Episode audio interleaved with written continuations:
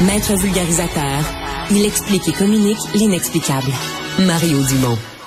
Ah, il y a tout un dossier qui va vous être présenté euh, en fin de semaine. ça commence aujourd'hui, si vous êtes lecteur du journal, sur l'immobilier. Tous les volets de l'immobilier, les prix, euh, les prix, entre autres, dans le Grand Montréal, ce que c'est devenu. Euh, on parle de, de, de, valeur sur l'île, entre autres, la valeur moyenne d'une transaction. On est rendu dans les 6 700 000 dollars pour une maison. Là.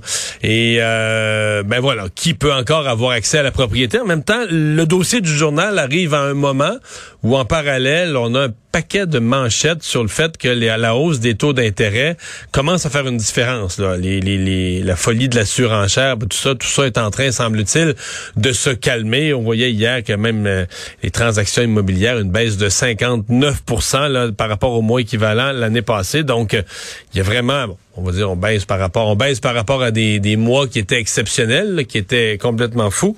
Euh, pour essayer de démêler tout ça, Marc Lefrançois est courtier immobilier lui-même chez Royal, Royal Lepage Tendance à Montréal. Monsieur Lefrançois, bonjour. Bonjour. D'abord, est-ce que, est-ce que la classe moyenne, est-ce que les jeunes ménages peuvent encore espérer acheter dans le Grand Montréal?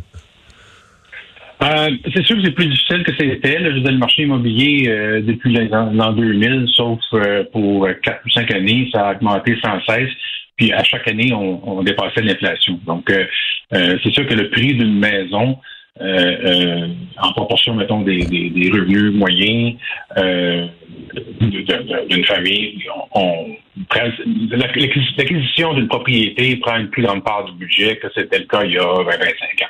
Donc, c'est sûr que c'est plus difficile, il y a plus de compromis à faire. les jeunes aujourd'hui peut-être sont moins, ça leur prend peut-être moins de faire des compromis, sacrifier restaurants, voyages et compagnie, mais c'est un peu la réalité.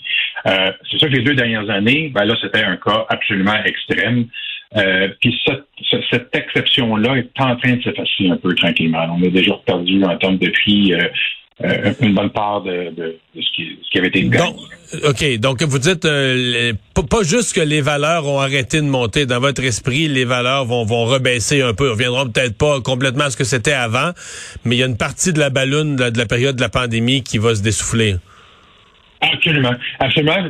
Je ne sais pas jusqu'à ça. Je pense pas qu'on va aller jusqu'à effacer complètement les gains, mais euh, on va se retrouver avec peut-être, si on regarde le, trois mois avant la pandémie, puis on, on, fait le point, mettons, dans six mois, j'ai l'impression que là, on va avoir euh, une ligne haussière, mais peut-être euh, de 3, 4, 5% par année, ce qui aurait, dû être, qui aurait dû être le cas. Donc, l'espèce de, de, ballon artificiel créé par le fait qu'on dirait que personne n'avait rien d'autre à faire que d'acheter de l'immobilier pendant deux ans, euh, ça va s'effacer. Ouais. je, voyais un, article qui disait, ben, pendant qu'on trouve ça cher à Montréal, tout le monde s'arrache les cheveux à Montréal. Les gens, par exemple, il y a des gens de Toronto qui s'en viennent à Montréal parce que l'immobilier est pas cher. Tout est relatif, hein? Oui, ben, très relatif. Évidemment, euh, Montréal, Montréal, c'est la ville la plus dispendieuse au Québec, comme Toronto est la ville, bon, avec Vancouver, Vancouver, c'est une ville un peu spéciale, mais qui sont les villes les plus dispendieuses au Canada, comme New York, euh, Paris en France, euh, etc. Il y en a qui disent, il y en a qui disent, faut être riche pour habiter dans une ville. Point. Les gens qui sont pas riches, oubliez ça, habiter dans une ville. ils disent c'est ça. J'ai entendu des gens dire ça. C'est de même à Paris, c'est de même à Londres, c'est de même à New York, puis maintenant c'est de même à Montréal. Point. Ben, exactement. ça ramène toute la question d'étalement urbain. Si vous voulez travailler à Montréal, vous gravitez autour de Montréal, vous êtes une jeune famille, ben, vous en venez sur l'île ou euh, dans deux, trois kilomètres du centre-ville, là, en moins de faire des compromis énormes sur l'espace euh, habitable, le jardin, ici, quelque à faire. Il faut s'exiler un petit peu euh, à l'extérieur, donc l'importance des transports en commun, REM et compagnie, là, parce que c'est la seule façon. C'est la seule façon d'avoir quelque chose plus abordable, c'est quitter l'île. Ouais.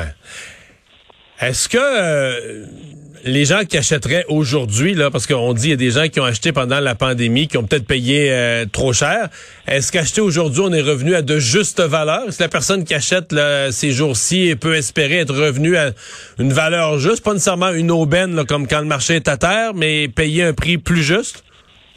Oui. Ben, en ce moment, l'équilibre est revenu un, peu plus envers les acheteurs. Je vous dirais peut-être même légèrement favorable aux acheteurs.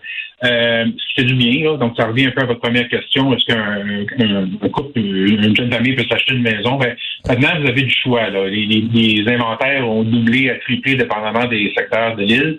Euh, donc, il y a beaucoup plus de choix. Et les propriétés ne s'envolent pas un week-end. on parle d'un mois, deux mois, trois mois pour vendre une maison. Donc, vous pouvez faire une offre d'achat, faire l'inspection, euh, vous pouvez négocier le prix pendant que vous faites votre, votre offre d'achat.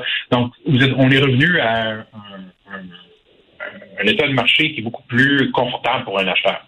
Et, et moi, j'encouragerais les acheteurs à revenir vers le marché parce que quand, si jamais ça s'envole encore pour une raison ou l'autre, quand ça part à la hausse, ça part encore plus vite que quand ça a arrêté. Donc, euh, il ne faut pas attendre que les nouvelles disent que le marché est reparti, mais il va, être trop tard. Donc, euh, je ne dis pas quelqu'un d'acheter tout de suite, mais je pense que quelqu'un qui veut acheter une maison devrait, devrait euh, mettre son radar, son radar à. Ouais. Le phénomène de, de, quitter le Grand Montréal, on avait entendu ça, ça aussi pendant la pandémie. Évidemment, ça coûte moins cher là, si vous allez, malgré que ça a monté, les prix ont monté dans les cantons de l'Est, en Mauricie, à Trois-Rivières, plusieurs villes, les prix ont monté, mais c'est encore moins cher que, que Montréal, on se comprend. Est-ce que ça, vous voyez encore ça, ou est-ce que c'est fini, ou est-ce que les gens reviennent? Qu'est-ce que vous euh, euh, observez de ben, ce phénomène-là? là? J'ai eu l'article du journal, là, et, évidemment, il parlait d'un couple là, qui avait fait des ordres d'achat en janvier de, euh, janvier dernier. Euh, ça, là, c'était le c'était encore la folie furieuse à ce moment-là. C'était effectivement très décourageant.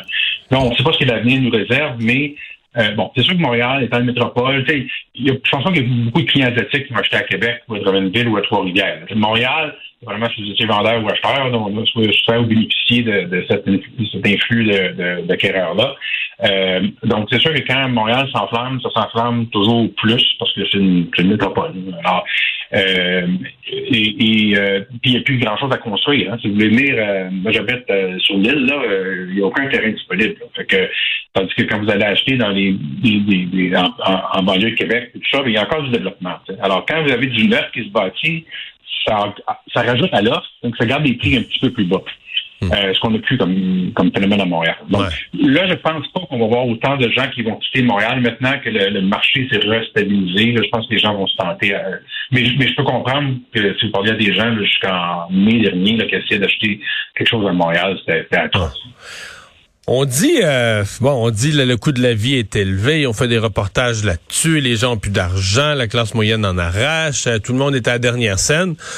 Corrigez-moi, mais moi, je suis sur la rive sud. je regarde autour du 10-30. Il s'est construit des tours à condos euh, immenses. Je sais même pas le nombre de centaines d'unités euh, qui se vendent. Il n'y a rien qui sort de là-dedans en bas de 700-800 000, puis même 700, je suis pas sûr, mais 7 800, 900 000. Puis là, à un moment donné, les plus beaux, euh, t'es dans les t'es dans les 7 chiffres. Et puis, euh, veut dire, ça se vend tellement vite qu'ils n'ont pas fini, euh, ils, ont, pas fini de mettre la, finition sur un bloc. Qu'il y en a déjà un autre qui est en construction, qu'on est en train de faire les fondations parce que c'est tout vendu. Euh, les, on dit les gens n'ont pas d'argent, mais les unités là, à fort prix se, vendent. Ouais. Il, y a, il, y a, euh, il y a deux choses là-dedans. Premièrement, il y a effectivement un déficit chronique de logement. Là. Je sais que au Québec, on essaie de restreindre un peu là, dans le choix politique l'immigration, mais il y, a, il y, a, un déficit chronique au Canada. Là. Il manque. Euh, on manque d'habitation, point.